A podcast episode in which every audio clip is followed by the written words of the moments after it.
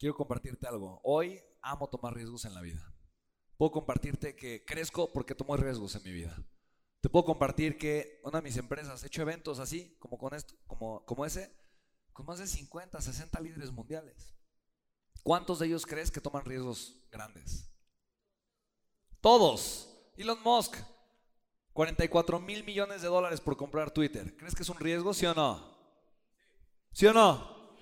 Es increíble. Si no tomas riesgos es imposible crecer, generar una vida increíble. Tienes que aprender a hacerlo. Y lo primero que quiero compartirte es que es muy fácil arrancar un negocio. Solo tienes que hacer cuatro cosas muy sencillas. Ahora, arrancar un negocio digital es el mismo proceso si ya tienes una empresa, así que presta mucha atención. Lo primero que hay que hacer, el primer paso, es conectar con tu propósito de vida. ¿Cuál es el primer paso?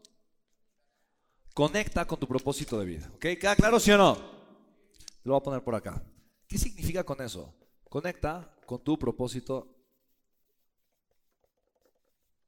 de vida. ¿Qué significa esto? ¿Qué significa conectar con mi propósito de vida? Es encontrar un para qué.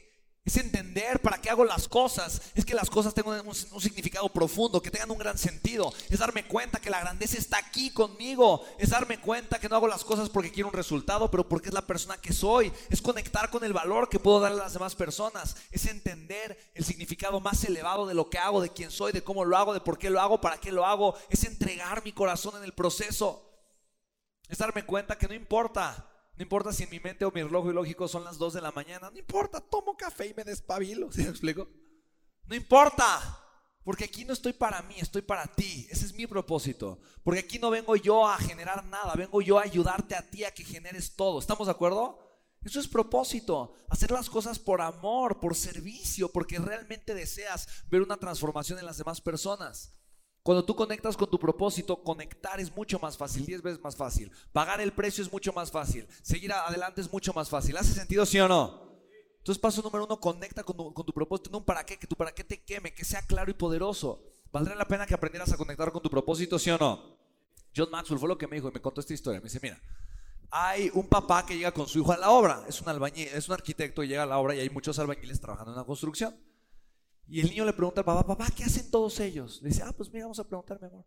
Y se acercan con uno y le dicen, señor, ¿usted qué hace? Y le dice, pues, niño, que no ve, estoy colando cemento, déjame trabajar. Ay, perdón. Y el papá, no te apures, mi amor, vamos a preguntarle a otro. Entonces, literalmente el albañil estaba colando cemento. Y entonces el cemento pasaba con otro albañil que lo ponía encima de un ladrillo y le pone otro ladrillo encima, otro ladrillo encima, otro ladrillo encima. Y le dice, oye, señor, ¿tú qué haces? Le pregunta el niño. Y le dice, ah, eh, estoy construyendo un edificio. Y dice, oye papá, él no dijo yo pongo ladrillos.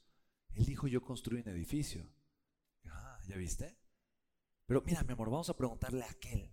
Uno que estaba bailando, colgando en unas varillas, cantando, muy feliz. Le dice el niño, ¿tú qué haces? ¿Tú qué haces? Y entonces el otro le agarra y dice, ay, campeón, mi campeón.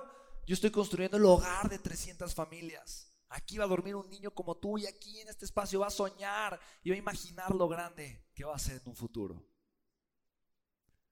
Todos hacían lo mismo, pero ninguno hacía lo mismo.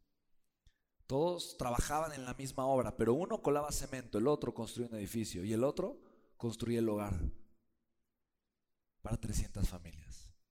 Lo que separaba a esas tres personas no era su realidad, no era su emoción, pero era su propósito. ¿Sí lo puedes ver?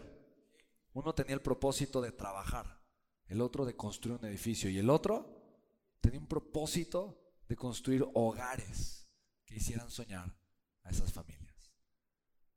Si yo te pregunto, ¿tú a qué te dedicas? ¿Qué me dirías? ¿Cuelo cemento? ¿Construyo edificios?